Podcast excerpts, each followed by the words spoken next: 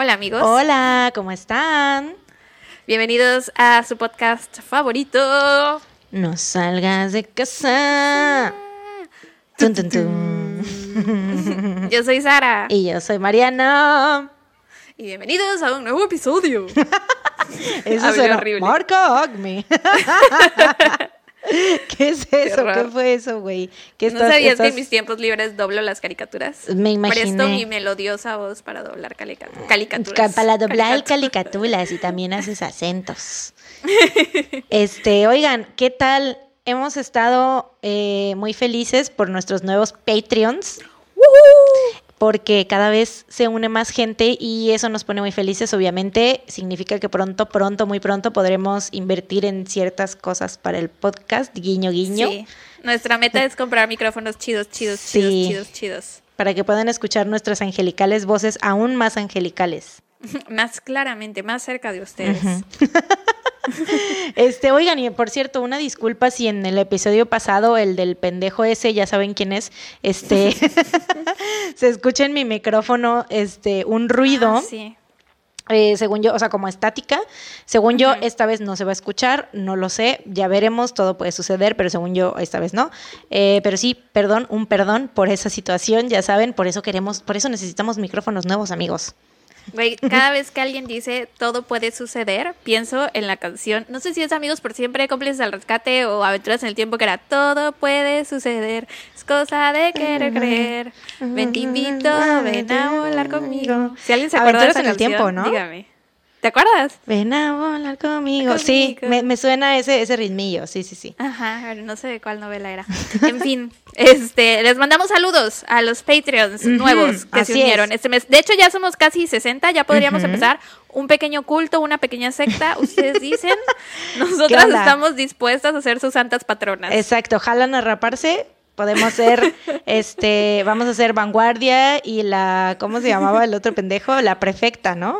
Eh, Ah, ni me acuerdo. vanguardia y la prefecta, ¿no? Este, bueno, esto, estos chistes podrían entenderlos si fueran patrons, ¿no? Los patrons están entendiendo estos, estas referencias a nuestro capítulo de sectas, así que no sé qué esperan para unirse. bueno, pues sí, sin más, les mandamos saludos y bienvenidos a nuestros nuevos Patreons que son Chuy Bowie, Alejandra Arevalo, Carolina Martín, Elena Cárdenas, Paula GG, jejeje, Cristina Márquez, Angélica Morales Chavarría, Berenice. Zule García. Gonzalo Naranjo Valdivia, uh, que es en nuestro Patreon el que nos hace las ilustraciones. Muy, muchos, muchos saludos, Gonzalo. Te queremos mucho. Sí, te creemos. Gonzalo, Bueno, a todos, queremos. a todos los Patreons los queremos mucho, lo saben, los amamos, los amamos mucho.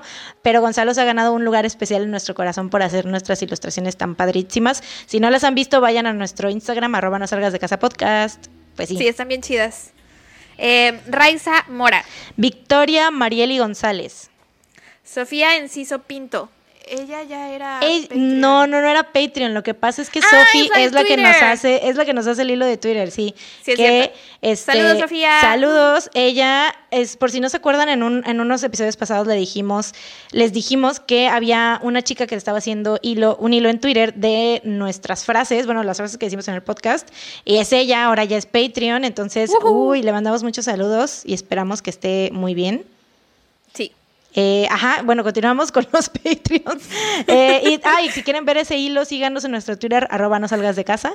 Eh, continuamos ahora sí. Guadalupe Guevara, Martina Méndez Fernández. Nane29612, Y Casey o Casey o C-A-S-E-Y.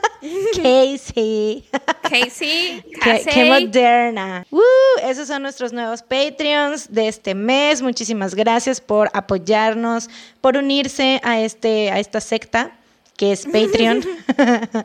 este, y esperamos que les guste el contenido extra y que lo disfruten. Em, pregúntame, por favor, cómo estoy. ¿Cómo estás? Mal. Para quienes no sepan, El drama.mp3. A ver qué sucedió. para quienes no sepan, hoy es 3 de octubre, por cierto, día de chicas pesadas, pero más allá del día de chicas pesadas, hoy era el día en que yo veía Mm. a Harry Styles en el Foro Sol en la Ciudad de México. Tenía boletos, o sea, es la primera vez en mi vida que consigo unos boletos que digo, no mames, no puedo creer que conseguí esos boletos. Hasta adel- bueno, no hasta, hasta adelante, pero sí adelante. Este, y pues pasó el coronavirus, pasó la pandemia. Sé que hay varias cosas en el mundo, sé que hay, o sea, soy consciente, pero aún así quiero decirles que estoy muy triste porque no voy a ver a Harry Styles este año. Ahorita en este momento estaría yo en Ciudad de México. Y estoy aquí grabando un podcast contigo. O sea, me hace muy feliz, pero no, no es lo mismo. No se compara. Perdón, obviamente, güey, yo lo sé, no soy Harry Styles, aunque quisiera para tocarme a mí mismo todos los días y besar el espejo, pero no Para soy. olerme. No soy, ni modo, para olerme y para tocarme el cabello y dormir conmigo mismo todos los días. pero no lo soy. Sí, pues bueno, pero Sí, ¿Qué se, le se vamos a hacer, programó para más adelante, nada más que aún no dicen. O sea, todavía ni siquiera dan las fechas, entonces. Obviamente si sí, no, no, no, esta- este pedo hasta dentro de mucho tiempo, hasta que encuentren una puta vacuna, es que ya podremos tener como 100% la seguridad de poder regresar a todos los lugares y así, porque mientras tanto, mm, Eh. mm. Que sabes que yo he cumplido la cuarentena, o sea, al pie de la letra, no he salido de mi. O sea, de verdad no he visto a nadie que no viva Ujú. conmigo, la he cumplido al pie de la letra, pero si el concierto se armaba, güey, yo sí iba a ir. sí iba a ir, güey, porque mi dinero, el lugar y.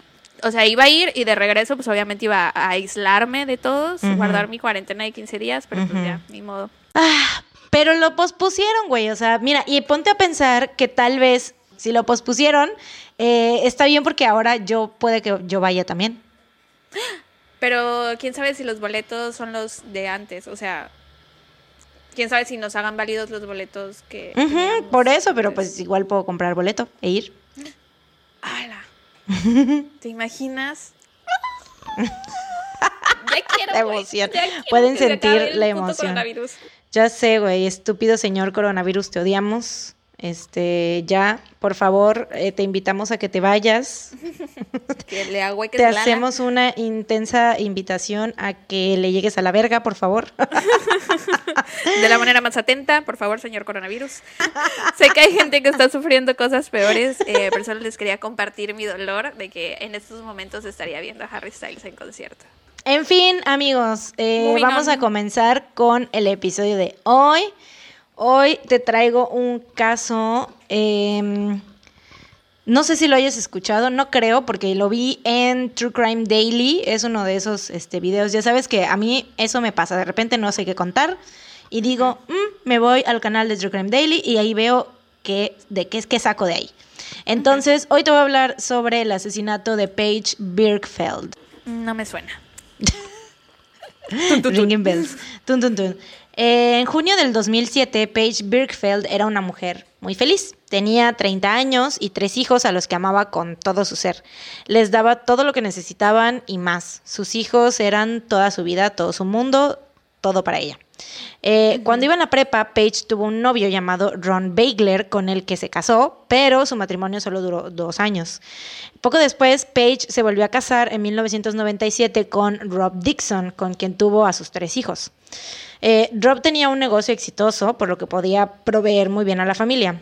Rob y Paige vivían en una casa enorme, güey, neta, eh, casi, casi, casi mansión, güey. Bueno, no mansión, pero sí estaba muy, muy, muy, muy grande, güey, muy chida su casa. En Grand Junction, Colorado. Era como, ¿sabes a qué casa me, me recuerda? A la de Hank y Marie de Breaking Bad. Me acuerdo ya. Bueno, quienes, tanto. quienes hayan visto Breaking Bad sí, y, y se acuerdan de la casa de Hank y Marie, a esa casa me recuerda. Porque aparte estaba como que, sí te acuerdas que estaba como que en, en medio de un, este, como, o sea, como que había que mucho espacio al su- a su alrededor, no sé, pero bueno, me recuerda esa casa. Eh, todo parecía ir muy bien para la familia hasta que Rob empezó a gastar dinero de más. que Típico. pues can relate, la neta, pues, o sea, sí, eh, últimamente he estado dinero que me entra, dinero que me gasto. Pero no, o sea, han sido, ha- han sido inversiones, han sido inversiones, porque sí he comprado cosas útiles y para la casa y cosas así para, para el hogar. Bien señora, güey.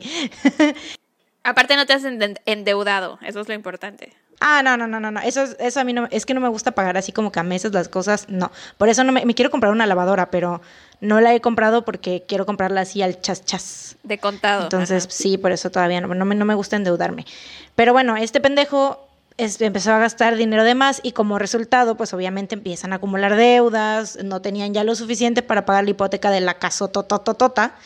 Eh, pero pues esto a Paige, la neta, es como que mm, a mí esto, pues no me molesta tanto porque yo soy una mujer fuerte, independiente y empoderada. Entonces ella tenía soluciones, obviamente, no, no generaba más problemas, no se asustaba con los problemas, no se asustaba ante la adversidad. Eh, sí, era una mujer muy empoderada y ella empieza su propio negocio, eh, una escuela de danza para niños y además vendía productos de la empresa de Pampered Chef, que es como un Betterware, pero de, de pura este, cosas de cocina. Este, Estoy traumada con Betterware, güey, por eso estoy sacando tanta referencia de esa madre. Em, y era tan buena para vender que enseguida se convirtió en una de las mejores agentes de ventas.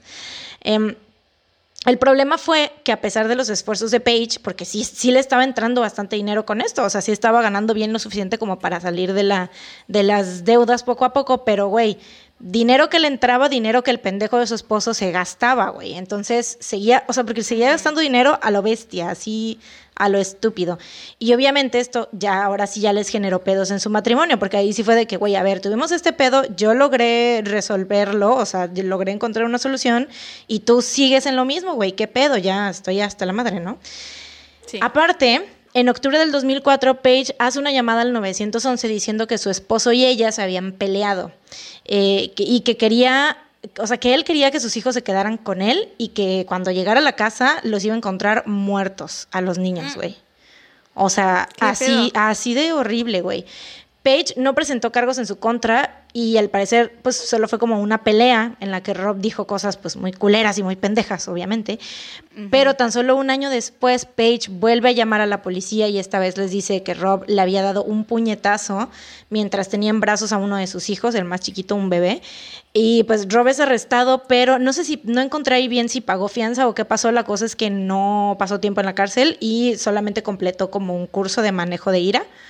Em, pero pues Ajá. Paige, la neta, ya obviamente ya estaba harta, ya dijo, I've had it officially. Y dijo, yo no quiero esta vida, no, ¿sabes qué?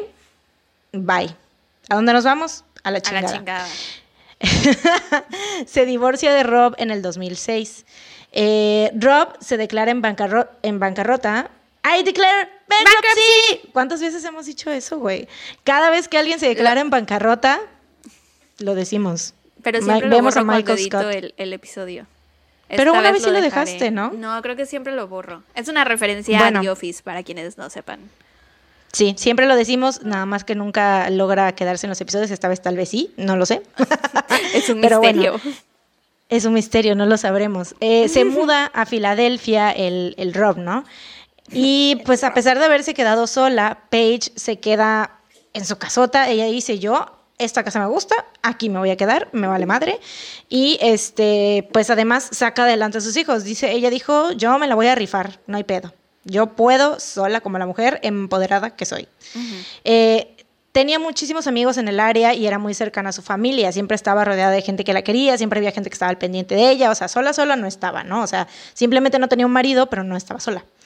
Em, tenía muchos, a eso ya lo dije. Después del divorcio, Paige se reencuentra con su primer amor, si te acuerdas que el que, te conté al principio, Ron Bagler, y empiezan a salir. Eh, alrededor de la 1 pm, el 28 de junio de 2007, Paige y Ron se reúnen en una parada de descanso, en un punto, una parada de descanso es como que un, de- de los lugares esos que están como en medio del camino donde te orillas y ahí te puedes estacionar Ajá. Según yo eso entendí. este, se reúnen ahí que en un punto que estaba como que justo a mitad del camino entre sus casas, porque pues este güey vivía como un poquito lejos. Y entonces se reúnen ahí, hacen un picnic, tienen una cita, ya sabes, romántica. Em, no sé qué habrán comido, no encontré ese dato. Eh, pero después de esto, cada quien se fue para su casa, ¿no? Se iban comunicando en el camino, eh, iban hablando, acuérdense que es 2007 y habían celulares. De los Alrededor de las pero 9 había. pm, sí, sí, sí, de los, de los flip phones, de los que así de tapita, pero ya habían, ¿no? Em, alrededor de las 9 pm, no, creo que parece entonces ya estaba el iPhone, ¿no? Ya a lo habían mejor el touch. primero, 2007. Ah, no, entre- 2007, no, mentira, te estoy mintiendo, te estoy mintiendo. es. Blackberries, Blackberries. Sí, sí, sí. Eh, Nextel. Nextel. Em, bueno, alrededor de las 9 pn. pn. El que en pan piensa. Alrededor de los nueve penes, digo, ¿qué? Ay, ay, hasta calor me dio, mira. Este, alrededor de las 9 pm, Paige le llama a Ron diciéndole que ya estaba a punto de llegar a su casa. Ay, me salió como que un, un me escupí. Bueno, X. Para decirle que estaba a punto de llegar a su casa. Y que, Estás haciendo muy difícil que me concentre en la historia. ya sé, güey, ¿qué me pasa? O Ya perdí el hilo de todo. estúpida. A ver, a ver, otra vez, otra vez. Se iban comunicando por el camino porque ya habían celulares. Y alrededor de las 9 pm, Paige le llama a Ron para decirle que ya estaba a punto de llegar a su casa. Y que le, iba a volver a marcar cuando ya estuviera ahí. Esa llamada fue la última vez que alguien habló o supo algo de Paige. Chale. Al día siguiente, Ron le llama a Paige al teléfono de su casa y le contesta a la niñera. O sea, él todavía no sabía qué onda. Dijo, pues yo supongo que él dijo, a lo mejor pues llegó con sus hijos o se, se durmió y ya se le olvidó marcarme, ¿no? Qué sé yo. Pero pues le marca y cuando le contesta a la niñera es entonces que se da cuenta que Paige nunca llegó a su casa. Eh, Ron llama a los padres de Paige para decirles pues, que su hija no le contestaba, que no había llegado, Que que, estaba había tenido la con hija, ella, bla, bla, bla, ajá, y que estaba preocupado. Y enseguida llaman a la policía para reportarla como desaparecida. Ay, aparte, güey, hay una llamada muy, muy, muy triste de los niños, este, que le hacen, no sé si es una, su hija, creo, es su hija la que llama, su hija la mayor, y, o sea, eh, le deja un mensaje en el buzón de voz a Paige, y así de que, de que mamá, o sea, súper triste, así de que mamá, ¿dónde estás? Nos dijiste que ibas a venir, ¿por qué no has llegado? Que no sé qué, y así súper triste, güey, neta, muy, muy, muy triste. Pero bueno, Muy sad. eh, llaman a la policía, la reportan como desaparecida. Sabían que obviamente Paige jamás hubiera dejado solos a sus hijos. Eh, la policía entrevista a Ron y él les da la cronología de ese día, les dice que se reunieron a la 1 pm y a las 7 Paige ya estaba manejando hacia su casa. Les dijo que habló con ella y que en esa llamada le dijo que tal vez, o sea, Paige le dijo a Ron que tal vez iba a tener que reunirse con alguien antes de llegar a su casa, así nada más. Em, les dijo que habló con ella. La policía revisa los registros de llamadas del celular de Paige y efectivamente una de las últimas llamadas era con Ron y aparte, pues, o sea, los datos eh, de la antena de telefonía móvil confirma que cuando esta llamada sucedió, pues Paige ya estaba llegando a su casa. Estaba a unos kilómetros. Para este momento, obviamente, todos sabían que algo malo le había pasado o le estaba pasando a Paige, ¿no? Su hermano se muda a su casa con su esposa para cuidar a los hijos de Paige y mientras la policía, los amigos y familia empiezan a buscarla por todos lados, pero no había rastro de ella. Eh, su familia empezaba obviamente a perder las esperanzas, no solo de que Paige estuviera bien, sino de que pues mínimo, o sea, de encontrarla, ¿no? Ya no sabían si la iban a encontrar. Hasta que de repente, de la nada, el primero de julio, tres días después de la desaparición de Paige, una mujer llama a la policía para reportar un auto en llamas en el estacionamiento. En, bueno, digo, en un estacionamiento. En el, En el- estacionamiento. el El, único único. estacionamiento de todo Colorado.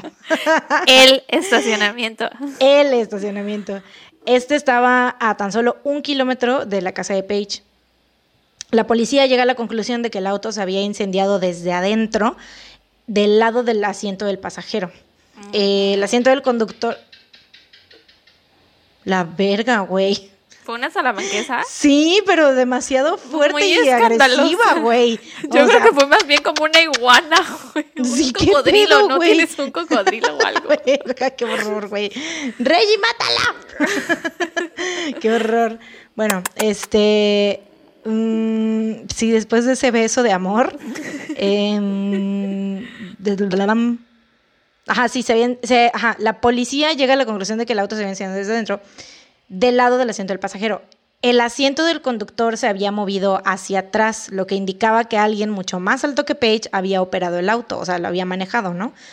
Eh, a pesar de esta pieza clave de evidencia, o sea, el coche, no había rastro de Page ni pistas sobre qué le había pasado. Adentro del auto se encontraron ropa de mujer, un catálogo de, de Pampered Chef, una agenda, tarjetas de presentación y una canasta de picnic. Lo raro es que la agenda estaba mojada, pero no quemada. O sea, todas las cosas estaban quemadas del coche, pues el coche se había incendiado, pero la agenda, o sea, es como que la habían puesto después. Em, no, estaba, no estaba quemada, estaba como mojada. Le faltaban varias páginas eh, que habían sido arrancadas. Las páginas que faltaban eran de los días 26, 27, 28 y 29 de junio del 2007. O sea, eh, dos días antes de la desaparición de Paige, el día de su desaparición y un día después. El primer sospechoso obviamente fue Ron, pero obviamente, o sea, súper rápido lo descartan porque gracias, te digo, a lo del pedo de este de la antena, de la antena telefónica, eh, se confirma que cuando él y Paige eh, se comunicaron, él ya estaba en su casa. O sea, él, o sea, cada quien, o sea, eh, la historia que él dijo de que cada quien se fue por su lado, eso sí fue cierto. El siguiente sospechoso, claro que fue el pendejo de Rob, el ex esposo más reciente de Paige por su historial violento. Porque además de lo que ya sabemos, resulta que Paige les dijo a sus amigos que le tenía muchísimo miedo. Y tres meses antes de su desaparición escribió un mensaje que decía, mis hijos me preguntaban si su papá me iba a matar. No me puedo imaginar cómo pensaban que sería su vida después de que su padre me matara. Pero, a pesar de todo esto, Rob es descartado porque tenía coartada y estaba en Filadelfia cuando Paige desapareció. Rob le dice a la policía que estaba seguro que algo malo le había pasado porque Paige no dejaría a sus hijos. Rob es el ex marido. el último. El último. Y el otro es Ron. Ajá, es que son, es prácticamente el mismo nombre, solo cambia la última letra, Rob y Ron. Pero me los imagino em, como Rob Kardashian y Ronald Y Ron Weasley. Ajá, sí. Obvio. Así me los imagino. Al descartar a los dos exmaridos, la policía trataba de esclarecer si había alguien más en la vida de Paige que quisiera hacerle daño. Buscando entre registros de su teléfono e información de su computadora, los investigadores encuentran algo que nadie ve venir. Resulta que Page tenía un tercer negocio, un negocio de servicios de escort. Page aparecía en anuncios online ofreciendo sus servicios de escort clase alta, obviamente, o sea, es como que, güey, sabía, sabía lo que era, es como yo soy una mujer preciosa, cuerpazo, empoderada y todo, entonces, obviamente, escort, pero no con cualquiera. Eh, una sesión con, aparte, eh, no era, no era prostituta, o sea, por así decirlo, no era sexo servidora porque no tenía sexo con los clientes. Eh, una sesión con Carrie, como se hacía llamar para sus clientes, eh, incluía, era más como de hacer striptease, bailar, hacer juegos de rol y por más dinero, mensajes, mensajes no, masajes eróticos y cosas así, o sea, era más como, más, más seguro, ¿no? Aparte tenía como una oficina, por así decirlo, especial para eso. Este, tenía un letrero que decía acupuntura, pero pues obviamente eran pues esas otras cosillas, ¿no? Acá. Ah, este, prácticamente como un como un OnlyFans, pero en vivo, ¿no? Así en su oficina. Em, es como la serie, la serie de Jennifer Love Hewitt de La Lista, algo así, que ella también es escort y tiene, tiene un lugar donde supuestamente da masajes, pero guiño guiño, wink wink. no lo he visto. Eh, su familia obviamente se impacta muchísimo porque no tenían idea, o sea, obviamente no sabían que ella estaba, que tenía este otro trabajo, ¿no? Em, yo para mí, o sea, yo, muchos se referían así como en los documentales que vi de que, bueno, no documentales, en los videos que vi de que una doble vida y que no sé qué, pero para, yo siento que no era doble vida, más bien era como un negocio secreto, ¿no? O sea, no tanto doble vida porque no era como, no eh, sé no creo, o sea, es que no es doble vida porque no es nada que tú digas, es de, wow, no manches, qué gravísimo, pero me imagino que para las personas que la conocían, ah, verla todos los días y saber que llevaba una doble vida, que era algo de lo que nunca les hablaba, pues yo creo que a lo mejor sí se sintieron como, chale, me traicionó, no me contó esto, ¿no? Claro, sí, sí, sí. Eh, Paige guardaba muy bien este secreto, obviamente, pero quedaba muy claro, muy, muy claro que lo hacía, obviamente, por el dinero. Como te dije, pues la casota que tenía y las pues, tres hijos, o mantener a tres hijos, sí. pues una lana. Em, nada más de hipoteca tenía que pagar seis mil dólares al mes. Y como te digo, era la única que mantenía a su familia. Este descubrimiento hizo que la policía llevara la investigación a otra dirección. Eh, empezaron a investigar a la gente que le había hecho llamadas a Paige justo antes de desaparecer. Algo Oye. también sorprendente que... O sea, la persona a la que iba a ir a ver era un cliente. Ujú, Ok, ya. Por eso tanto misterio de que se iba a encontrar con una persona. Así es. Ok. Algo también sorprendente es que aunque su familia no sabía del negocio, sus dos ex esposos sí sabían. Eh, Ron, esto es lo que te, lo que te estaba diciendo. Eh, después le dijo después a la policía que mientras estaba en el picnic con ella, su teléfono no dejaba de sonar. Y fue por esto que Paige le dijo que tal vez tendría que reunirse con alguien antes de llegar a su casa. Eh, ese alguien era un cliente que había estado esperando todo el día para reunirse con ella. Uno de sus clientes, un hombre de 30 años, no dicen su nombre ni nada, no soltaron información de él, pero se supo que él fue el que le estuvo llamando durante todo el día, o sea, por registrar, o sea, mm, ¿cómo se dice? Rastrearon la llamada y pues llegaron a este güey. La llamó un total de 20 veces el día que Paige desapareció y dejó el área dos días después. Sin embargo, o sea, pero no sé por qué lo descartaron. Yo supongo que tenía coartada o que estaba en algún lugar cuando, en el momento en que ella desapareció. Pues supongo que, sí, es porque pues, suena muy sospechoso. Sí. Sin embargo, hay alguien que suena todavía más sospechoso. cuéntame, cuéntame. El principal sospechoso era Lester Ralph Jones, otro cliente de Page de 56 años, quien fue una de las últimas personas que llamó a Page. La razón por la que la policía se concentró en Lester fue porque trabajaba en un taller mecánico que estaba justo enfrente del estacionamiento donde había sido encontrado el auto de Page. Además, los perros de búsqueda de la policía identificaron el olor de Lester en el interior del auto y obviamente sabemos todos que los perritos detectives no se equivocan. Sí, no se equivocan. Yo, ¿Ustedes tienen el valor de cuestionar a un perrito detective? Yo no. Jamás, nunca. Podré Yo nunca cuestionar a toda la policía, a todos los humanos, pero nunca Pero a un perrito, detective, detective, ni policía. jamás, no. este, los registros telefónicos mostraban que una de las últimas llamadas que hizo Page fue a un número de teléfono de prepago track phone y Lester había comprado uno ese día de acuerdo a las cámaras a las cámaras. ¿Qué me pasa hoy, güey? Bueno, ¿qué me pasa todos los días? Siempre me pasa esto ya. Tengo que aceptar, tengo que aceptar que soy estúpida. que hablar a veces no se me da. Se te traba mucho la lengua. sí. Eh, ajá, pues sí. Entonces, de acuerdo a las cámaras de seguridad de un Walmart, eh, pues él se ve que está ¿no? ahí comprando el pinche track phone. Además, el empaque del celular estaba en su camioneta. Eh, sin embargo, este güey niega tener algo que ver con la desaparición de Paige y niega también haber comprado el pinche. O sea, lo más impresionante es que negó lo del teléfono, güey. Pero lo encontraron en su camioneta. lo encontraron el empaque, encontraron el ticket, encontraron, o sea, el video donde sale él, literal, en el pinche Walmart comprando el puto teléfono. O sea, y él así de, no, ese no soy yo. Güey. No, no es cierto. No, yo no lo compré. Güey, yo no lo compré. el gato con botas en Shrek 2. Eso no es mío. Cuando le sacan Eh, la eso bolsita no de es mío. arena. Así el güey este. Pero aquí tenemos la caja del celular. Eso Encontramos- no es mío. Encontramos arena para gato. Eso no es Esto mío. pues así, tal cual. Eso no es mío. Así, aquí está el, el pinche este, empaque del, Teléfono. del track phone. Eso no es mío. Este, pasaron los años y el caso obviamente se enfrió porque sin cuerpo no hay crimen y sin crimen no hay caso. Esto cambió en marzo del 2012, cinco años después de la desaparición de Page. Un senderista, que esa fue la, la traducción que encontré para hiker, porque nunca había, o sea, como que nunca había molestado en traducirlo, siempre decía un hiker. Ajá, sí, un senderista. O personas que estaban haciendo hiking, este, sí, es un senderista. Y hiking es senderismo. Ah. Hoy, aprendí, hoy aprendimos algo nuevo. Eh, un senderista, tun. o a lo mejor muchos de ustedes ya lo sabían, yo no, soy ignorante. No creo. Eh, ¿Quién sabe? Em, un senderista caminaba por el área de Wells Gulch en el condado Delta de Colorado cuando encontró un cráneo y otros huesos humanos. Los Chale. registros dentales confirman que se trataba de Paige Birkfeld.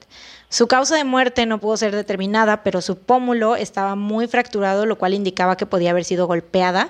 Además, había restos de cinta de duct tape, la cinta gris, esta es que es como que muy fuerte, bueno, muy que sostiene como mucho, no sé, no sé cómo explicarlo. ¿No sí, ya saben cuál es. canela? No, no es cinta canela, la cinta canela es color canela. Dije cinta gris, o sea, la que es como cinta, que la que es como plateada, que es muy gruesa. Ya, ya, ya. Em, duct tape. Pero bueno, eh, por lo que pudieron haberla amarrado y amordazado. Los forenses determinan la muerte como homicidio con causa de muerte indeterminada. Dos años después, Lester Jones es arrestado, porque aparte, o sea, esto fue, te digo, encontraron los huesos cinco años después de que sucedió, todo, desde la desaparición, ¿no? Otros dos años después, Lester es arrestado y acusado de secuestro y asesinato en primer grado, pero el caso, o sea, obviamente se tardaron porque no reunían las suficientes evidencias y a fin de cuentas el caso fue totalmente circunstancial, o sea, no, no hubo algo, o sea, es que nadie lo vio con Paige, nadie sabe cómo murió, o sea, no hay, no hay causa de muerte, eh, no hay confesión, no hay ADN que lo vincule directamente al crimen, entonces pues es, fue meramente circunstancial, fue como que totalmente el caso de la fiscalía. Eh, se concentran en lo del pedo del teléfono desechable, eh, de que pues el vato estaba diciendo que no y no y no, y así es como que sí, y o sea, este teléfono que tú compraste, sabemos que es el que del que recibió las llamadas Page, así, ¿no? Pero también lo pudo haber negado por muchas otras razones, ¿no? O sea, un señor de 56 años que a lo mejor tenía familia, no creo que sea fácil admitir, casado. ajá, admitir que se veía con otra persona, ¿no? Que pagaba Claro, por servicios. Pagaba servicios de escort, pero Ajá. bueno, ahorita que ahorita que termine de, ya voy a ya voy a terminar, cuando termine sacamos las conclusiones. Eh, las únicas llamadas eran para Paige, te digo, terminaron justo alrededor de la hora en que desapareció. Y no se usó para hacer otras llamadas. Otras inconsistencias eran que Lester estaba solo el día que Paige desapareció, o sea, su esposa se había ido de viaje y, o sea, nadie podía confirmar su coartada, que él su coartada era que había estado en su casa, pero pues nadie podía confirmar porque estaba solo. Eh, y aparte del historial de su computadora, todas las noches buscaba porno por largas horas, a excepción del día, bueno, de la noche que desapareció Paige. También fue crucial el testimonio de la esposa de Lester, quien dijo que el día que apareció el auto de Paige en llamas, que se fue tres días después, Lester salió de la casa en la noche, a las nueve de la noche más o menos, y le dijo, porque según él tenía que ir a apagar unas luces de su trabajo. Eh, lo encontró muy inusual la esposa porque dice que se tardó como media hora más de lo que se tardaba normalmente. O sea, dice que se hacía como 20, ella según se hacía como 20 minutos, el señor, este, el, el señor, Lester se hacía como 20 minutos de su casa Lester. a su trabajo. Don Lester. Y Don Lester. Y se hizo como, ponle que no sé, como una media hora más. Em, y si solo iba a apagar las luces, pues qué pedo, ¿no?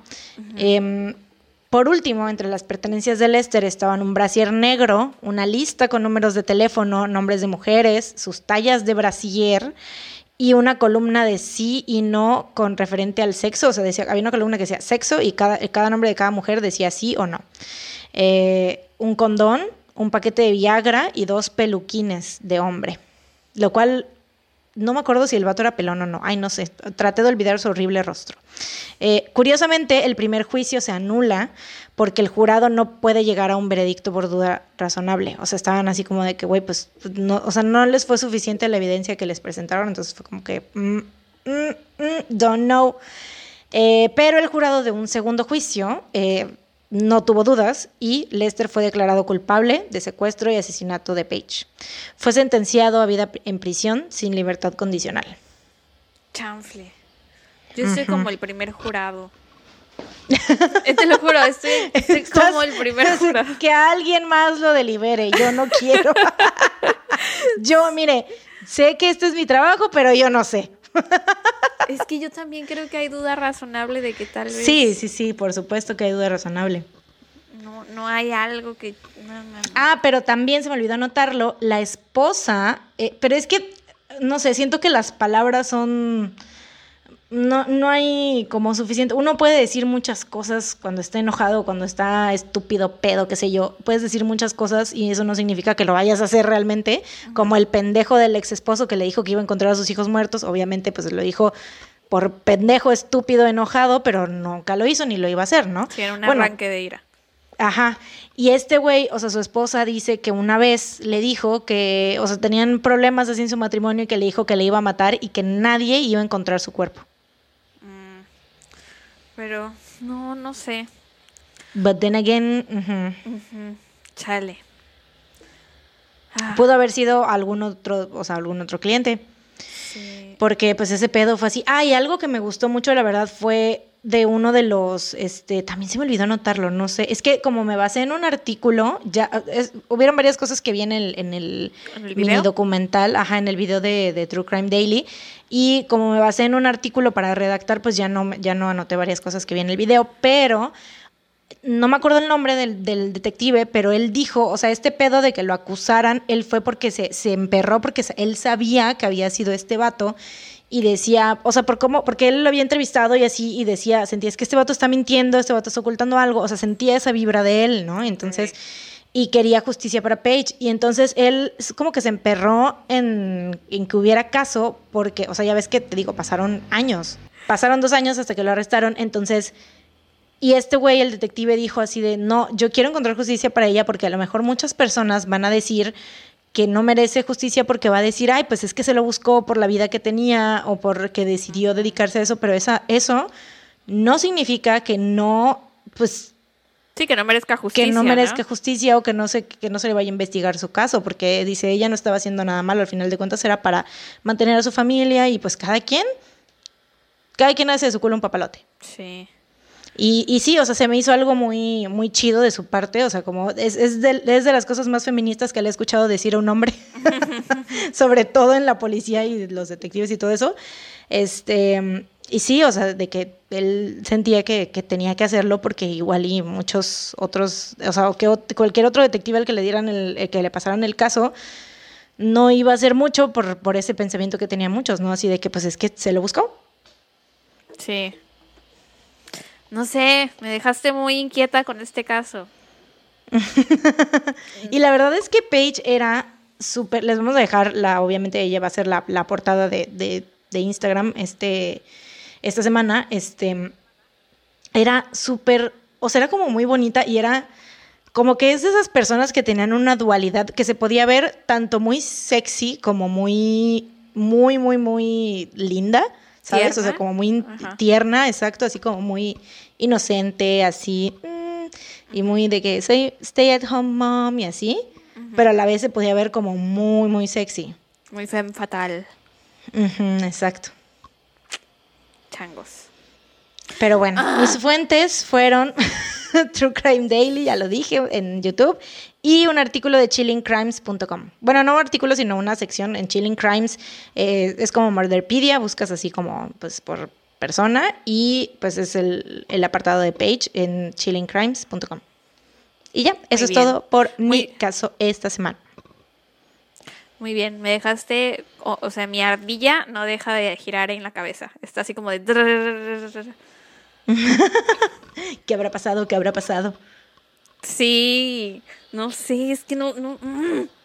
¡Ah! En fin. Sí, es que está, está cabrón porque te sientes como que no hubo un cierre, ¿no? Un Ajá. cierre concreto. De saber cómo la mataron, por qué la mató. O sea, si fue él, cómo la mató, por qué la mató. Pero bueno. Esperemos No que sí concreto. sea culpable porque si no está en prisión cumpliendo una condena que no merece. Esperemos que sí lo haya hecho. Chale. Que sí, que sí haya sido él, pero si fue así, obviamente que vaya y chingue a toda su reputa madre. Sí, sí, sí, claro, si fue él, que, que se vaya a la chingada. Pero bueno, pues sí, podemos continuar. ok, ¿estás lista? Eh, siempre Nací lista. nací lista, Ok, bueno, baby. Yo les voy a contar la historia. Bueno, este es un caso que la verdad me gusta mucho y como ya es octubre y Halloween, este, decidí contarles un caso que tiene como un poquito de cosa sobrenatural. ¡No! Voy a tener pesadillas, maldita, te odio. No, no vas a tener pesadillas. Estoy segura que no te va a dar pesadillas. Este, es un caso que de hecho salió en, en American Horror Story en la temporada 3 en Mm. Coven. Eh, ahí sale como que un Mm. poquito del caso. Les voy a platicar la historia. Madame Lalo. No, no, no. Ese no. Les voy a contar la historia del hachero de Nueva Orleans. Mm. Aparte Ay, güey. Hasta el nombre me encanta. Jazz. Jazz hands. No, no me están viendo, pero estoy haciendo mis manos de jazz. Bueno, sí, les voy a contar la historia del hachero de Nueva Orleans. En inglés suena más chido, The Axeman of New Orleans. Y me encanta este caso y me encanta el nombre y me encanta todo sobre este caso. Ok, entonces ya les voy a contar. El hachero de Nueva. Orleans fue un asesino serial. ¡Ay, estoy emocionada! Estuvo activo en Nueva Orleans, Luisiana y sus alrededores de mayo de 1918 a octubre de 1919, aunque hay quienes creen que sus crímenes comenzaron desde 1910 y fue responsable de al menos seis asesinatos, que sepamos. Atacaba a sus víctimas, como su nombre lo dice, con un hacha. A veces usaba otras herramientas, pero por lo general eran hachas, que por cierto, casi siempre eran las mismas hachas de sus víctimas. O sea, se metía a la casa de sus víctimas y no iba armado y ahí agarraba las propias hachas de las personas que iba a matar para matarlas. Sí. Que Porque casualmente en Nueva Orleans todos tenían un hacha en su casa. Pues la época yo creo también como, no sé, 1918, a lo mejor no había madererías, tal vez todo el mundo tenía que cortar sus propias maderas, fabricar sus propios muebles. Pero, o sea, de tu propio árbol, crecer, que creciera, esperarte, y de ahí, pues tenías tu hacha, lo cortabas y hacías todos tus muebles de tu casa. Sí, todo el mundo tenía Sí. hachas por esa época. Aparte acababa Suena de terminar lógico. la Primera Guerra Mundial, entonces tal vez como que la gente se armaba con armas que no fueran Mm. tan sospechosas, así como de la gente normal puede tener un hacha sin que sospechen de ellos, ¿no? Aunque yo Sí. no tengo hachas, creo que debería tener un hacha. Yo sí sospecho de alguien que tenga un hacha en su casa. ¿Sí? Sí. Y si es carpintero. ¿Cómo para qué? Y, y si O sea, a sus menos árboles que, sea, que para su hacer oficio sus- incluya el hacha, pero si no, o sea, como para qué tendrías un hacha. Si su oficio Si no es eres- ser el hachero de Nueva Orleans. Claro que tiene que tener un hacha. No. no, pero sí, este güey era como cuando ibas a la escuela y te tocaba un examen y olvidabas la pluma y el maestro te decía, ¿cómo vienes a la guerra sin fusil? El hachero de Nueva Orleans iba a la guerra iba. sin fusil, todos los días. Buscaba ahí sus armas. Em, y sí, agarraba las hachas de sus víctimas y con eso las atacaba, ¿no? Y casi todas sus víctimas eran inmigrantes italianos y siempre atacaba por las noches cuando todos dormían. Las primeras víctimas que se conocen fueron Joseph Maggio, que era un inmigrante italiano que tenía una tiendita de abarrotes, y su esposa Catherine. Fueron atacados la noche del 22 de mayo de 1918 mientras dormían en su casa que estaba en la esquina de Upper Line y Magnolia Street. El asesino se metió a la casa y después les cortó la garganta con una navaja de afeitar. Antes de irse, el asesino tomó un hacha que se encontró en la casa y la usó para, gol- para golpearles brutalmente la cabeza a los dos. Jake y Andrew Maggio, que eran hermanos de Joseph, los encontraron dos horas después del ataque. Ambos seguían con vida en ese momento, pero murieron casi enseguida. O sea, alcanzaron a sobrevivir esas dos horas que estuvieron ahí tirados, Y desangrándose. cuando los encontraron, murieron. No manches. Ya sé. Verga, Pero- güey. Pero a lo mejor es, es algo, o sea, qué feo, pero también te puede servir como una especie de cierre a la familia, poder hablar con sí, ellos claro, por que todavía vez. los encontraron vivos, ¿no? Eh, las autoridades encontraron la ropa ensangrentada del asesino, que se cambió de ropa, o sea, se puso ropa limpia antes de irse. El descaro, güey. Mm, Sí, o sea, aparte de que asesinas a alguien, te roba su ropa, güey. Que lo asesinas con su propia hacha. Te roba su ropa. Su- Sí, o sea, qué, qué descaro. Sí. Eh, la policía descartó que el motivo del ataque hubiera sido robo porque había dinero y cosas valiosas a plena vista y el intruso no se las había llevado. Em, la navaja de afeitar con la que les cortó la garganta fue encontrada en el jardín de uno de los vecinos y resulta que esa navaja pertenecía a uno de los hermanos que era Andrew Maggio. Él tenía una barbería en la calle Camp. Y las cosas no lucen muy bien para Andrew, ya que Esteban Torres, que era uno de sus empleados en la barbería, le dijo a la policía que Andrew se había llevado la navaja dos días antes del ataque, porque según le iba a llevar a afilar o algo así. Mm. Eh, aparte, Andrew vivía junto a la casa de Joseph y Catherine y no escuchó el ataque, o sea, no escuchó nada. Eh, dijo que era porque pues estaba borracho, porque esa noche había salido a celebrar algo de que había entrado a la marina o había salido de la marina o algo de la marina. Em, pero la policía aún así lo tomó como principal sospechoso porque em, aparte el atacante había roto la puerta de entrada de la casa de su hermano, ¿no? Entonces tuvo que haber hecho ruido. ¿Cómo era posible que no pudiera, o sea, que no lo hubiera escuchado? Por muy borracho que estuviera, a la policía se le hizo como, no, no te creemos. Em, y ya. Ah, porque aparte resulta que el hachero de Nueva Orleans, la forma en la que entraba a las casas, llevaba un cincel, güey.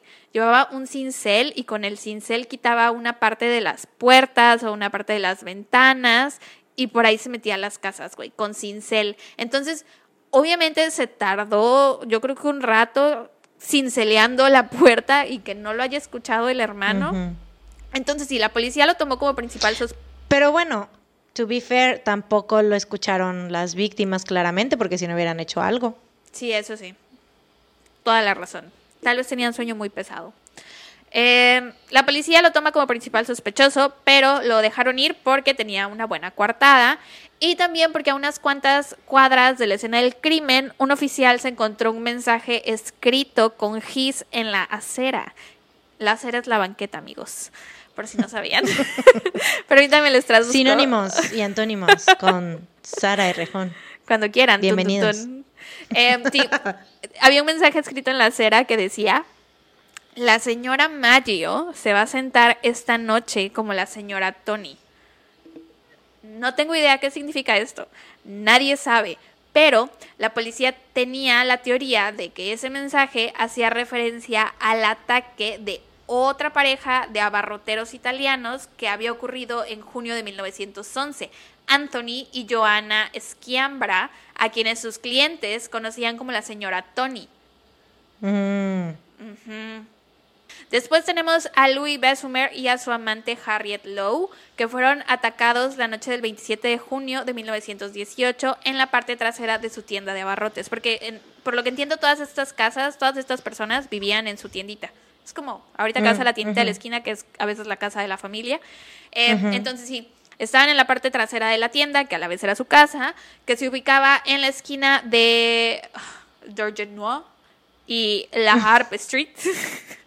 100% verídica la pronunciación. ok, entonces sí, Besumer recibió un fuerte golpe con un hacha en la sien, lo que le provocó una fractura de cráneo mientras que Lowe estaba cortada eh, arriba de la oreja izquierda. La pareja fue encontrada poco después de las 7 a.m. por John Sanka, que era repartidor de pan y había ido a la tienda pues a repartir el pan como todas las mañanas. Eh, Sanka encontró a la pareja en un charco de su propia sangre, ambos estaban sangrando de la cabeza y los dos sobrevivieron el ataque. El hacha con la que los atacaron pertenecía a Besumer y fue encontrada en el baño del apartamento. Y de nuevo se descartó que hubiera sido un robo, pero porque no se habían llevado ningún bien material. Eh, la policía arrestó a un güey, arrestó a un tipo que se llamaba Lewis Obicon, que era un afroamericano de 41 años, que era empleado de la tienda de abarrotes. Pero no tenían nada de evidencia en su contra, güey, nada, cero. No había nada que lo hiciera sospechoso, pero lo arrestaron de todos modos porque se les dio la gana. Y obviamente lo tuvieron que dejar ir porque no había evidencia en su contra. Poco después, Harriet Lowe dijo que Besumer era un espía alemán. Mm. La policía encontró. Porque, por supuesto, estamos en una película de Sherlock Holmes, ¿por qué no? Pero recuerda que acaba de terminar la Primera Guerra Mundial, entonces ya ves que cuando es la mm, época de guerra mm, todo el mundo está así como de. Hay espías por todos lados. Hail Hydra. entonces, eh, la policía encontró una serie de cartas de, de Besumer que estaban escritas en alemán, en ruso y en yiddish. Y como acababan de salir de la Primera Guerra Mundial, todo el mundo andaba como todos son espías. Sospechamos que todo el mundo es espía. Así que el gobierno empezó una investigación por su posible espionaje. Al final lo terminan arrestando y dos días más tarde lo dejaron libre porque pues se dieron cuenta que estaban como que medio exagerando. Después lo volvieron a arrestar en agosto de 1918 porque resulta que Harriet Lowe, que era su amante, estaba ya como en su lecho de muerte después de una cirugía fallida, porque después del ataque ella quedó como paralizada de la mitad de la cara. Entonces la habían metido a cirugía para intentar arreglarle eso, pero salió todo mal y se estaba muriendo. Y antes de morir dijo que había sido Besumer el que le había atacado con el hacha. Mm. Sí, lo acusaron de asesinato y estuvo nueve, nueve meses en prisión hasta que el primero de mayo de 1919 fue absuelto de todos los cargos después de que un jurado deliberara por 10 minutos nada más. Después sigue Anna Schneider, de 28 años, que fue atacada el 5 de agosto de 1918 cuando tenía 8 meses de embarazo, güey. Mm. Sí, se despertó en medio de la noche y vio una figura oscura sobre ella. La golpearon repetidas veces en la cabeza, tantas que le terminaron abriendo el cuero cabelludo y todo su rostro estaba cubierto en A la vez. Fue Tía. Sí, súper brutal. Fue encontrada poco antes de la medianoche por su esposo Ed Schneider, que iba regresando del trabajo. Ana sobrevivió, güey, y dio a luz a su niña dos días después del ataque, güey. O sea, así. Sí, pero no recordaba nada de lo que había pasado y una vez más no fue robo, no se habían llevado dinero, joyas ni nada y también una vez más la policía arrestó a alguien sin tener evidencia en su contra. Esta vez fue a un pobre hombre llamado James Gleason, que era un ex convicto y de nuevo lo tuvieron que dejar ir porque no tenían evidencia en su contra. Em, Nada más se les antojó. Dijeron, Sí. yo creo que tú fuiste, y así que te voy a arrestar. te voy a acusar. ah, no fuiste, ok. Perdón. Eres libre de irte. My bad. Qué poca madre, güey. Sí, güey. Los perritos policías jamás harían esto. Y aquí es cuando los investigadores empiezan a preguntarse si tal vez la persona que había atacado a Ana había sido la misma que había atacado a los Mayo y a los Besumer, como que empiezan a hilar los cabos. Eh, la siguiente víctima fue Joseph Romano, un hombre de la tercera edad que vivía con sus dos sobrinas, Pauline y Mary Bruno eh, quienes se despertaron la noche del 10 de agosto de 1918 tras escuchar ruidos muy fuertes en una de las habitaciones de su casa. Se levantaron y fueron a ver qué pasaba y encontraron a su tío que había recibido fuertes golpes en la cabeza. El atacante huyó apenas escuchó que las chicas se habían parado, bueno, que las chicas se acercaban, pero ellas alcanzaron a distinguir más o menos que era un hombre alto y grande de piel oscura, con traje oscuro y sombrero. Después del ataque, a pesar de estar gravemente herido, Joseph Romano pudo caminar perfectamente a la ambulancia. O sea, cuando llegó la ambulancia, él salió de su casa caminando. Pero murió dos días más tarde por trauma cranoencefálico. Nada había sido robado de casa de Joseph. Las autoridades encontraron un hacha ensangrentada en el patio trasero y vieron que faltaba un panel de la puerta trasera y que había sido removido con cincel. Ese asesinato generó caos en la ciudad, la gente estaba aterrada, todos temían ser atacados con un hacha, las familias empezaron a montar guardia toda la noche, hubo quienes compraron armas de fuego, se organizaron patrullas de ciudadanos que salían armados por las noches intentando atrapar al hachero en el acto. Eh, la policía recibió bastantes reportes de personas que decían haber visto un hachero acechando las calles de Nueva Orleans, que encontraban hachas en sus jardines, que había alguien intentando abrir las puertas de sus casas.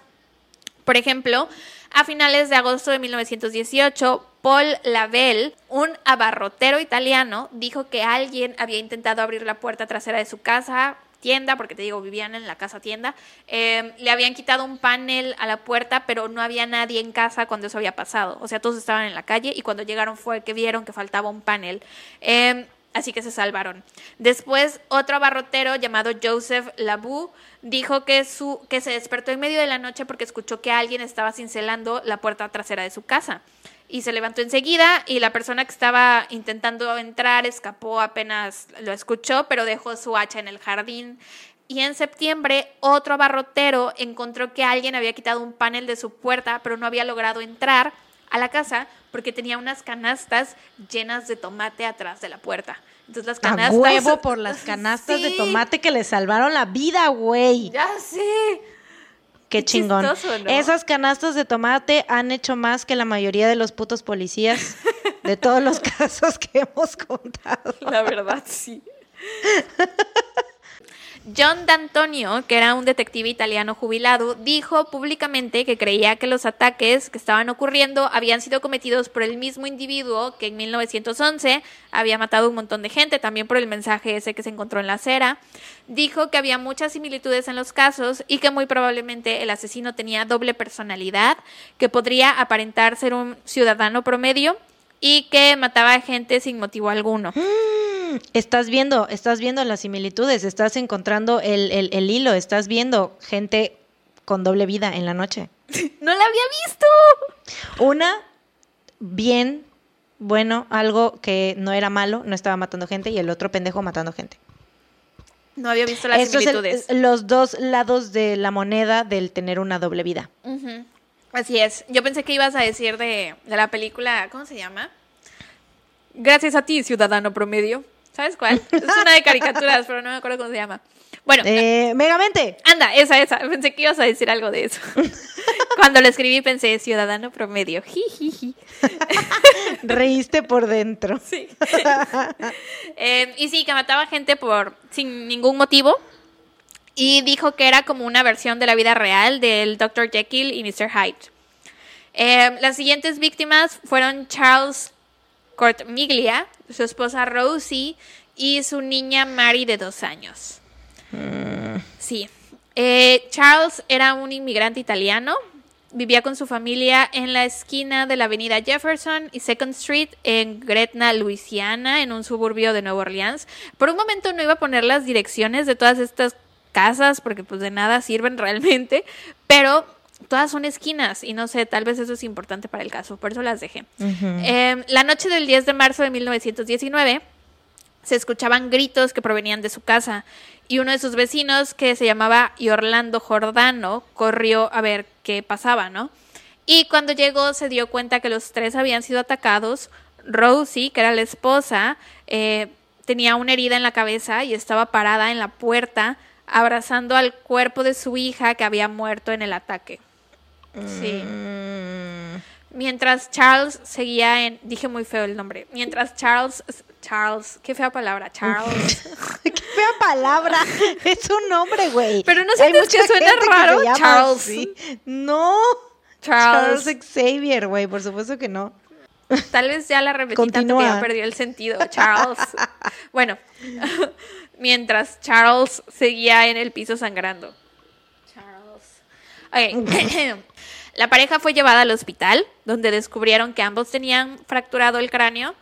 Una vez más, no se robaron nada en la casa y un panel de la puerta trasera había sido retirado con cincel. Y el hacha con la que los atacaron, que estaba cubierta en sangre, se encontró en el porche trasero de la casa.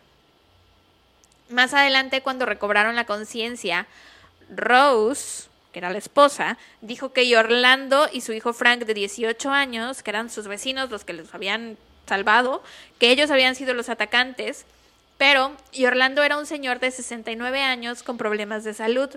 Y Frank medía 1,80 y pesaba casi 200, no, 200 kilos, no, casi 100 kilos.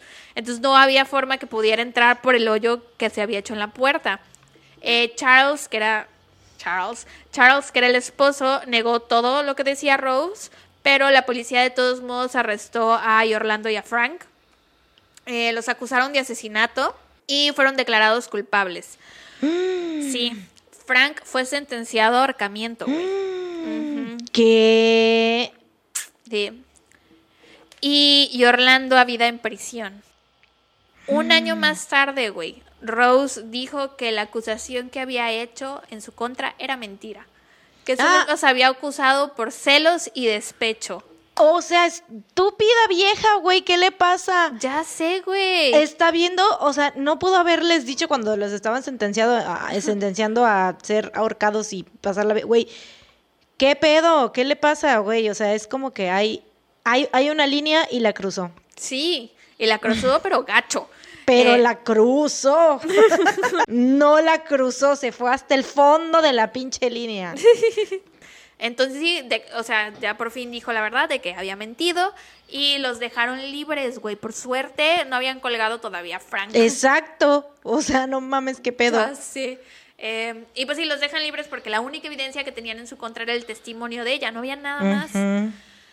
El 14 de marzo de 1919, el periódico Times Picayune de Nueva Orleans publicó una carta que en mi opinión es la mejor parte de este caso. ¿De qué te ríes? De Picayune, me acordé de Papá por siempre. Fue un tiro de Picayuye. No me ¿No acuerdo. te acuerdas? No. Cuando que está Pierce Brosnan, que es el nuevo novio de la Sally Field, la esposa, Ajá. y que se van, van a la alberca y le tira, este vato le tira una naranja o no sé qué, en la, y le da justo en la cabeza, y Pierce Brosnan se voltea así de qué pedo, y le dice, se fue por allá, fue un tiro de picayuye. Me acuerdo. es que la he visto muchas veces, güey. Es una gran película, es una gran película. Gran película. Bueno, en el periódico Times Picayune de Nueva Orleans publicó una carta que en mi opinión es la mejor parte de este caso, es lo que para mí le da un- el toque como sobrenatural y se las voy a leer. Eh, dice así. Aparte está muy cagada, güey. Me dio tanta risa mientras le estaba traduciendo, estaba yo. Ok, entonces dice. es que está muy chistosa, te vas a reír mucho. Eh. El infierno más ardiente, marzo 13, 1919. Estimados mortales de Nueva Orleans, Desde que el infierno más ardiente. te dije que está muy Y chistosa. la carta quemada de las orillas, ¿no? Así para que le crean que es el infierno más ardiente. Tan ardiente que este, el papel se está consumiendo mientras escribo esta carta. Dice, Mortales. Estimados mortales de Nueva Orleans, nunca me han atrapado y nunca lo harán. Nunca me han visto, pues soy invisible, como el éter que rodea, como el éter que rodea a su tierra. No soy un ser humano, sino un espíritu y un demonio del infierno más ardiente. Soy lo que ustedes orleaninos y su tonta policía conocen como el hachero. Cuando me parece- tiene razón, la policía sí es tonta. Sí. Cuando me parezca conveniente, vendré y reclamaré otras víctimas. Solo yo sé quiénes serán.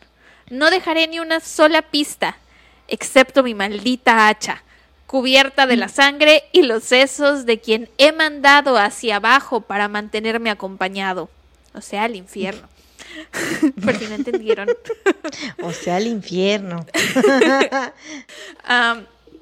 Si lo desean, pueden decirle a la policía que sea cuidadosa, que no me moleste. Claro, yo soy un espíritu razonable. No me ofendas.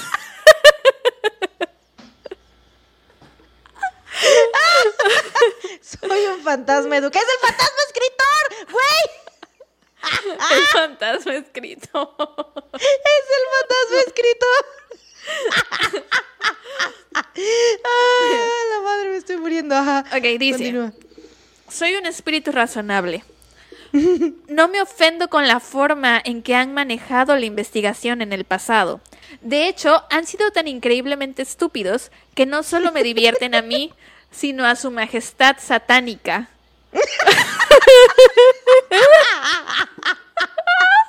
Estoy aquí con Satán y no mames, está cagado todo de risa, güey. Mira, ni siquiera puedo hablar bien, güey, yo. O sea, Está muy chistosa, ¿verdad? no mames, güey, no mames, qué pedo.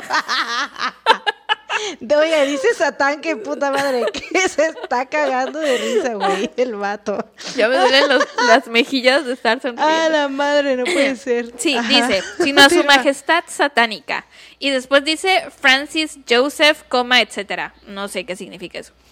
Pero díganles que tengan cuidado. Y después escribió otras cosas que la verdad no me parecen interesantes ni chistosas, hasta que puso. Sin duda, ustedes, orleaninos, creen que soy un horrible asesino, cosa que soy. Pero podría ser peor si quisiera. Recuerda que es un espíritu bondadoso. Seguramente ustedes creen que soy un terrible asesino. Y sí, efectivamente, lo soy. Están en lo cierto. Pero podría ser peor si quisiera. Si quisiera, podría venir a su ciudad todas las noches. Podría asesinar a sus mejores y peores ciudadanos. Ya que tengo una relación cercana con el ángel de la muerte. Somos amigos en Facebook. me, me sigue en Instagram, el ángel de la muerte, es mi íntimo. Se codea con Satán y el ángel de la muerte. Ahora, para ser exactos, a las 12 con 15, entre paréntesis, hora de la Tierra, de la noche...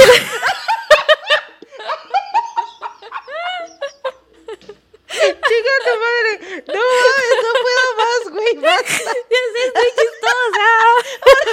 La tierra.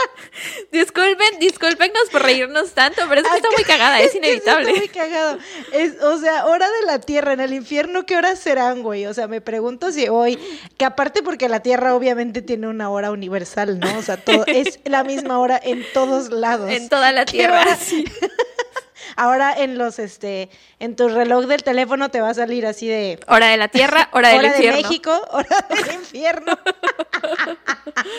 no sé para qué se complican tanto en hacer tantos horarios. Hora de la tierra, hora del infierno, se acabó. Del infierno más ardiente. Vamos a ver. Bueno, sí, sí, sí. Dice, ahora, para ser exactos, a las 12 con 15, entre paréntesis, hora de la Tierra, de la noche del próximo jueves, voy a pasar por Nueva Orleans. En mi infinita misericordia, les haré una propuesta. Aquí está. Me gusta mucho la música jazz. Y juro por todos los demonios de las regiones cercanas que perdonaré la vida de todas las personas que estén Que en estén casa con una jazz. banda de jazz, tocando y bailando a la hora que ya mencioné. A huevo. Eso, ese es el dato que a mí más me gusta de todo este caso, porque es como que todo puto mundo se puso a escuchar jazz, güey. Sí. Todos eran unos gatos jazz en ese entonces. Todos entonces fue como que. ser Aparte, gato jazz. sí, güey. Gato. Aparte, Nueva Orleans es como muy conocido por eso, ¿no? Por Sí. el jazz. Pero yo siento que es básicamente por eso, porque ese día, a las 12:15 hora de la Tierra, todos- Esa es una de las teorías que gracias a, a esto que pasó, por eso. Nueva Orleans es la ciudad del jazz. Exacto, sí. Sí, a mí ese es, ese es el dato de todo el caso que más me gusta, güey, porque pues jazz. A mí me da mucha risa también cómo lo presenta en la carta. O sea, después de todas las chingaderas que, que escribió, puso, les haré una propuesta.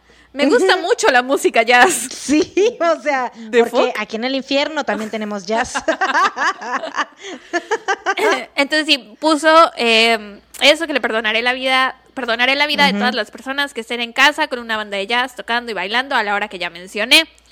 Una cosa es cierta, y esa es que si alguno de ustedes no tiene música jazz en esa noche de jueves, los mataré con el hacha. ah, la onda. Bien, como soy frío, se me antoja el calor de mi nativo Tartarus. Que ya busqué, porque no sabía que era Tartarus, pensé que era el infierno, pero no. Es una mazmorra de sufrimiento y una prisión para los titanes de la mitología griega. Y ya es hora que me vaya de su casa terrenal. Aquí dejo mi discurso, espero que lo publiquen y que todo salga bien. Espero que lo publiquen. He sido... Espero que tenga muchos likes. Es como cuando estás a punto de enviar un tweet arriesgado. Sí, sí, sí. Escucha, escucha cómo cierra. He sido, soy y seré el peor espíritu que ha existido. Atentamente, el hachero. Güey, eh, no, o sea, estaba yo escribiéndola y, Ay, y la güey, no redactaba puedo con esto, en serio, qué divertido. ya sé, güey. Amo esta carta, la mejor carta. Hay teorías, obviamente, que esta carta no fue escrita por el verdadero asesino, sino que fue por un, un güey que más adelante les cuento. Ok, entonces sí, esa carta sale en el periódico y esa noche toda Nueva Orleans obviamente puso música jazz. Dijeron, Mm, suena claro. una petición bastante No absurda. Pero, ¿para qué arriesgarnos? Más vale prevenir. Entonces, había bandas profesionales y amateurs tocando en todas las casas de toda la ciudad. Los restaurantes y salones de baile tenían la música altísima también y se quedaron abiertos hasta altas horas de la noche. Todo el mundo escuchando y bailando jazz, haciendo de cuenta como que eran muy felices y que no estaban preocupados porque en cualquier momento podía llegar el hachero a matarlos. Y sí, no hubo ni un solo asesinato esa noche. Y esa noche John Davilla, que era un compositor local, escribió la canción El jazz del misterioso hachero, entre paréntesis, no me asustes papá, así se llama. y, y la portada de la canción es un dibujo de una familia tocando jazz con cara de asustados todos. Y pueden escuchar la canción en YouTube, yo ya la escuché, Está chida, altamente recomendable, muy, muy alegre, muy amena para Claro. ser una canción de un asesino serial. Y Jazz de Nueva Orleans. hay una teoría que el güey que escribió la carta fue John Davilla, o sea que lo vio como una oportunidad de negocios. Dijo, voy a escribir esta carta, voy a hacer el pedido absurdo de que toquen Mm. jazz toda la noche y voy a sacar mi canción del hachero y nada que ver. Y pues sí, después de esto las cosas se calmaron, todos creyeron que se habían librado del amigo, mejor amigo de Satanás, del amigo íntimo, del ángel de la muerte. Yo soy su amiga personal, he ido a todos sus cumpleaños. To- Todos los cumpleaños de todos sus hijos. Ella no es así, sí. Referencia a New York, para quienes no sepan. Íntimo amigo de Satanás. Y sí, todos creían que se habían librado del hachero de Nueva Orleans hasta que el 10 de agosto de 1919, Steve Boca, otro abarrotero italiano, fue atacado con un hacha en su casa mientras dormía. Logró salir de su casa a buscar ayuda. Estaba todo cubierto de sangre cuando llegó a casa de uno de sus vecinos, que llamaron a la policía, a la ambulancia y todo eso. La policía fue a casa de Boca a investigar pues qué había pasado y ahí encontraron en su casa el hacha con la que lo habían atacado. Entonces era como el mismo modus operandi. Eh, Steve sobrevivió al ataque pero no recordaba nada. El 3 de septiembre, Sarah Lauman fue atacada con un hacha mientras dormía también, recibió fuertes golpes en la cabeza y perdió algunos de sus dientes. El intruso había entrado por una ventana y la policía se encontró un hacha cubierta en sangre en su departamento. De nuevo el mismo modus operandi y pues Sarah sobrevivió al ataque pero tampoco recordaba nada. Y la última víctima fue Mike Pepitone o Pepitone, un abarrotero que estaba en su casa la noche Pepitone. Anda, así, y con el movimiento de es La mano. pronunciación con movimiento de mano. Eh, un abarrotero que estaba en su casa la noche del 27 de octubre y fue asesinado por un intruso con un hacha. Su esposa se despertó en medio de la noche por el ruido. Ellos no dormían en la misma habitación. Ella dormía en la habitación de al lado, entonces escuchó el ruido, se levantó corriendo y alcanzó a ver a un hombre con un hacha salir por la ventana. Mike Pepitone. Gracias. Había sido golpeado con el hacha 18 veces, güey. A la verga. Sí. Estaba cubierto en sangre y había, o sea, había sangre por todo el- toda la habitación. Todo estaba manchado y Mike falleció, como te dije hace ratito, y la señora Pepitone. no pudo, no pudo describir al atacante de su esposo. Sara me está haciendo el, el Q es así la mano Sí, italiana. le hago la mano italiana para que ella diga Pepitone. Y esta es la última víctima que se sepa, el último asesinato que se cree fue cometido por el hachero de Nueva Orleans, quien nunca fue atrapado. Hasta la fecha no se sabe quién era. Colin Wilson, que era un autor de novelas de crimen, dijo que él sospechaba que el hachero había sido un hombre llamado Joseph Mumfre. Mumfre murió en Los Ángeles en diciembre de 1920 por un disparo y la persona que lo mató, la persona que le disparó, fue la viuda de Mike. Pepitone. Entonces, este Colin Wilson creía que la señora esta había matado a Mumfre en Porque venganza. reconoció al tipo que había matado a su marido, ¿no? Claro. Así es. A ella la arrestan y la sentencian a 10 años en prisión por asesinato. Ahora, esa es una teoría que existe, que está en muchos sitios web de los que visité. En todos lados venía esta teoría, pero también todos dicen que no hay registros de que existiera alguna vez un hombre llamado Joseph Mumfre que hubiera muerto en Los Ángeles en aquellos años y tampoco hay registros de que la señora Pepitone. haya matado a alguien o haya sido enjuiciada o haya ido a prisión. Así que esta teoría se considera más bien una leyenda urbana. Y como esta, hay muchísimas otras teorías, muchos otros posibles sospechosos. Una teoría menos probable es que el asesino, lo que te dije hace rato, el asesino cometía los delitos intentando promocionar el jazz, pues en su famosa carta declaró que perdonaría a aquellos que escuchaban jazz en sus casas, pero mi teoría favorita es que el hachero de Nueva Orleans era en realidad un vampiro. Te lo juro que encontré esa teoría. Edward Cullen. claro, fue Edward El Cullen. único vampiro. El que existe. vampiro. Qué horror. Sí, y este, y ya, o sea, obviamente esa teoría, pues, es, ha sido obviamente probado que no es cierto, entonces no tiene caso que les cuente, pero pues sí, hay muchas teorías, muchos posibles culpables, nadie sabe quién es. Lo que sí sabemos es que desde entonces Nueva Orleans es muy, eh, es mejor conocida por su música, por el jazz, por ser la ciudad de la fiesta. Y pues ya, creo que eso es algo que le tenemos que agradecer al hachero de Nueva Orleans. Lo único, el hijo de su puta madre. Porque aparte, o sea, era, eran crímenes eh, de odio. O sea, porque eran específicamente todos italianos, ¿no? Así es, la De mayoría eran italianos italianos. abarroteros. Sí, una de las teorías que vi es que era o sea, probablemente... ¿cuántos, güey? eh, Fue como que, ¿cuántos italianos abarroteros había en Nueva Orleans para que matara tantos y todos así? O sea, tal cual con la descripción. Ay, güey, no, qué pedo. Pues es como si ahorita checaras cuántas tienditas hay en Veracruz, de cuántas tienditas de abarrotes. Yo creo que sí era No, posible pero, pero en. Nueva Orleans y que sean a huevo italianos. Bueno, no sé de qué tamaño sea Nueva Orleans, cuánta gente vivía. Bueno, en igual y todos, todas las tiendas de abarrotes las dirigen los italianos, debe ser como su otra mafia. Oye, Y pero entonces absolutamente todas las dirigen italianos y por eso no es de que... vi una teoría que decía que a lo mejor era porque él quería ser el único abarrotero y que entonces se estaba deshaciendo de toda la competencia. O sea, es que la las teorías son muy bobas, porque pues obviamente es un caso tan viejo y que aparte se presta a mucha especulación sí, sí, sí, claro. por la onda de la carta que a mí me, fascina cómo está escrita. Es como, me recuerda mucho a mí siempre la che- eso- estos son estos casos tipo Jack el Destripador, tipo así, porque igual Jack escribía cartas también a la policía, nada más que estas sí no eran tan ridículas, ¿no? Este güey le echó ganas, güey. Es- este es el fantasma escritor, por favor. Me pregunto si la escribió Este. en modo serio o dijo, voy a escribir una sarta de pendejadas que voy a hacer reír a todo mundo. por los siglos de los siglos en él, o sea, Está muy buena. Ah, Eh, la madre pero mía. bueno, si les doy mis fuentes, la principal fue Wikipedia, obviously.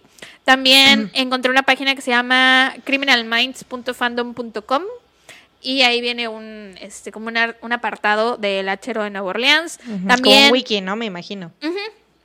También saqué información del episodio 9 del podcast Morbid y del episodio 40 del podcast Crime Binge. Y también hay un video de este caso de BuzzFeed Unsolved.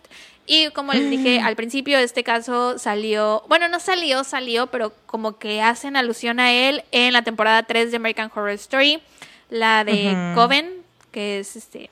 una Sí, el novio, favoritas. el novio de la, de la Supreme, bueno, no el novio, como que el interés amoroso o algo así, ¿no? Es, era como que su, su nalguita. ¿no? Ni me Yo tampoco acuerdo. me acuerdo bien, solo me acuerdo mucho de la cara de ese señor, o sea, se me quedó muy grabada, porque siento que sí, o sea, como que así debió verse, no sé. ¿Sabes de qué me acuerdo Tengo yo de esa temporada? O sea, que, que se me grabó mucho de esa temporada fue... Surprise, bitch. Bet you thought you'd never see me again. No. Eh, la parte en la que esta morrita que actuó de Precious, no sé cómo se llama, Ujú, cuando tiene sexo con un centauro o una chingadera Ay, así. sí, es eso. muy traumante eso. y ya ese es el caso del hachero de Nueva Orleans. Me pareció que estaba muy ad hoc para nuestro primer episodio de octubre, porque todo octubre celebramos Halloween. O sea, no realmente. Solo vamos a tener Yo, un episodio desde, yo temático. la verdad desde finales de septiembre ya estoy en modo Halloween. Ahorita estoy en full modo Halloween, ya estoy empezando a cazar decoraciones de Halloween porque obviamente para mí no son de temporada, son para decoraciones para mi casa, normal. mis, de mis cosas que tengo así adornado todo todo, el año. año. Exacto, entonces esas las compro ahorita en estos tiempos. Así que es, es mi mes favorito, realmente me gusta. Halloween lo disfruto mucho más que mi cumpleaños, güey. Así. Así es de que los mucho me gusta. Los cumpleaños nunca son lo que te esperas. No, aparte, ya cuando llegas a esta edad, güey, ya no quieres cumplir más años. Ya dices, güey, ya paren el tren, me quiero bajar. ¿No dijiste el otro día que quieres ser la última persona en morirte de la Tierra? sí, pero joven. no quiero Eso no puede ser. Mira, cállate, déjame soñar, sí. No puede ser así. Quiero ser inmortal y quedarme de esta edad para siempre. ¿Quieres encontrarte con el vampiro hachero del Nuevo Orleans? Ay, qué asca, ¿no? Que te vuelva su vampiresa. Vampira. Vampiro. Que ahora yo pueda Vampiro, decir, mi íntimo amigo, el, el archero de Nueva Orleans. Ay, güey, que se pasó de lanza, la verdad. Qué Su buen- majestad satánica. Muy. Pero qué risa, qué, qué, qué, qué buen, qué buen momento nos diste. Ay, sí, de nada. Me alegra que se hayan divertido. Ay, Espero sí, que a de ustedes les haya dado tanta risa como a nosotras. Es que Sí, está muy cagado, espe- güey. yo creo que sí, porque en serio que, que, que estaba, estuvo muy, muy, muy cagado.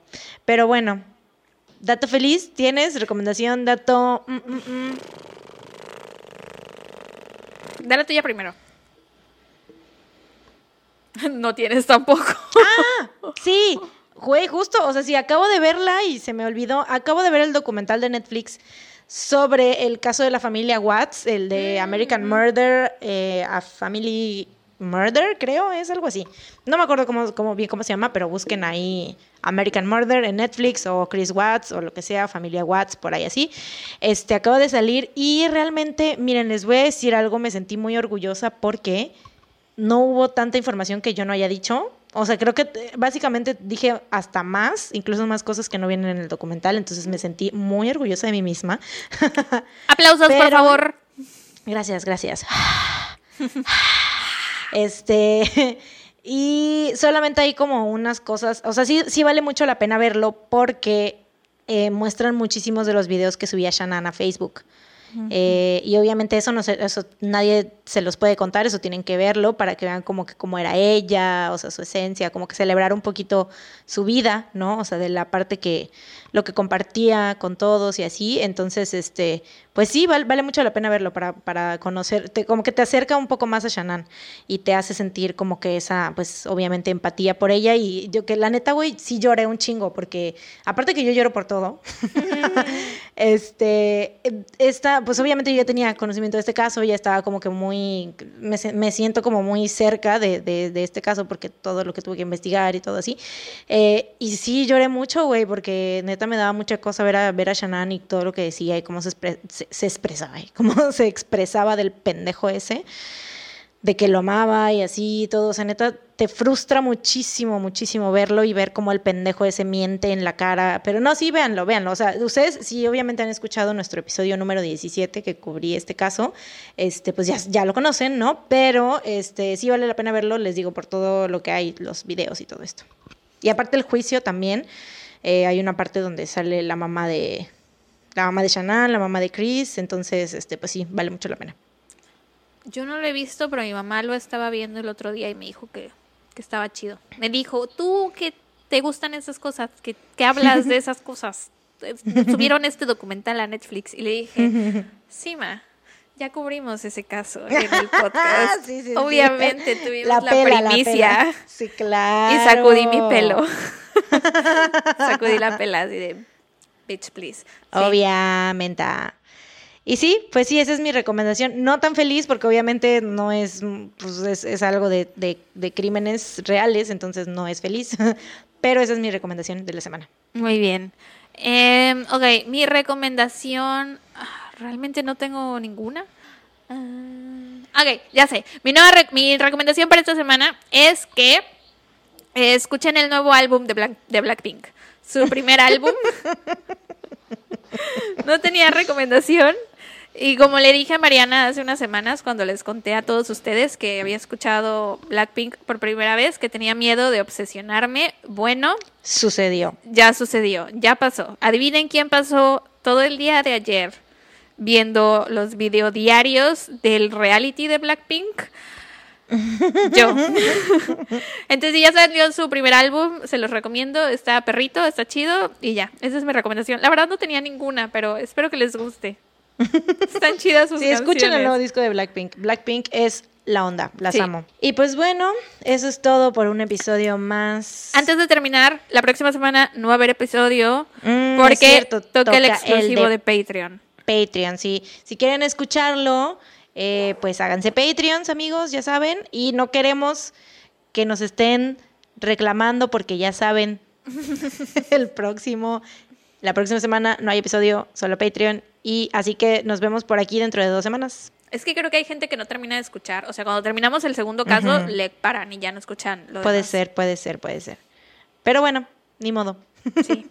En fin, eh, esperamos que hayan disfrutado este episodio, que se hayan reído mucho con el caso del el lachero, la carta y díganos, ¿qué creen con el caso de Mariana? ¿Ustedes creen que fue el señor este que no me acuerdo ¿Fue cómo se llama? o no fue Lester Jones? ¿Fue o no fue? Jones. Que tiene nombre como muy de pinches actor, güey, o algo así, ¿no? Lester. Jones. Lester, sí, me suena. Eh, sí, en otra vida pudo haber sido actor porque tenía el nombre. y eso es todo lo que necesitas para ser actor, todo lo que claramente. por supuesto, claro, el ya. nombre. Denle el Oscar. Denle el Oscar a Lester Jones. Se escucha bien, güey, se escucha bien. Pero bueno, no sabemos si sí realmente es un hijo de su puta reputísima chingadera mierda o si realmente es inocente, quién sabe, who knows. Probablemente nunca lo sabremos, pero cuéntenos qué piensan y si les dio risa la carta y ya, eso es todo. Sí, eh, recuerden también pueden escuchar la canción del Hachero de Nueva Orleans, búsquenla, está en YouTube. Pero bueno, sí, este, nos escuchamos dentro de dos semanas. Mientras tanto, cuídense, Y recuerden, no salgan Salgan de de casa. Adiós. tun, tun, tun, Ah, tun, tun, tun, tun. tun, tun, tun. Adiós. Bye. Tun, tun, tun. No dijiste tun, tun, tun.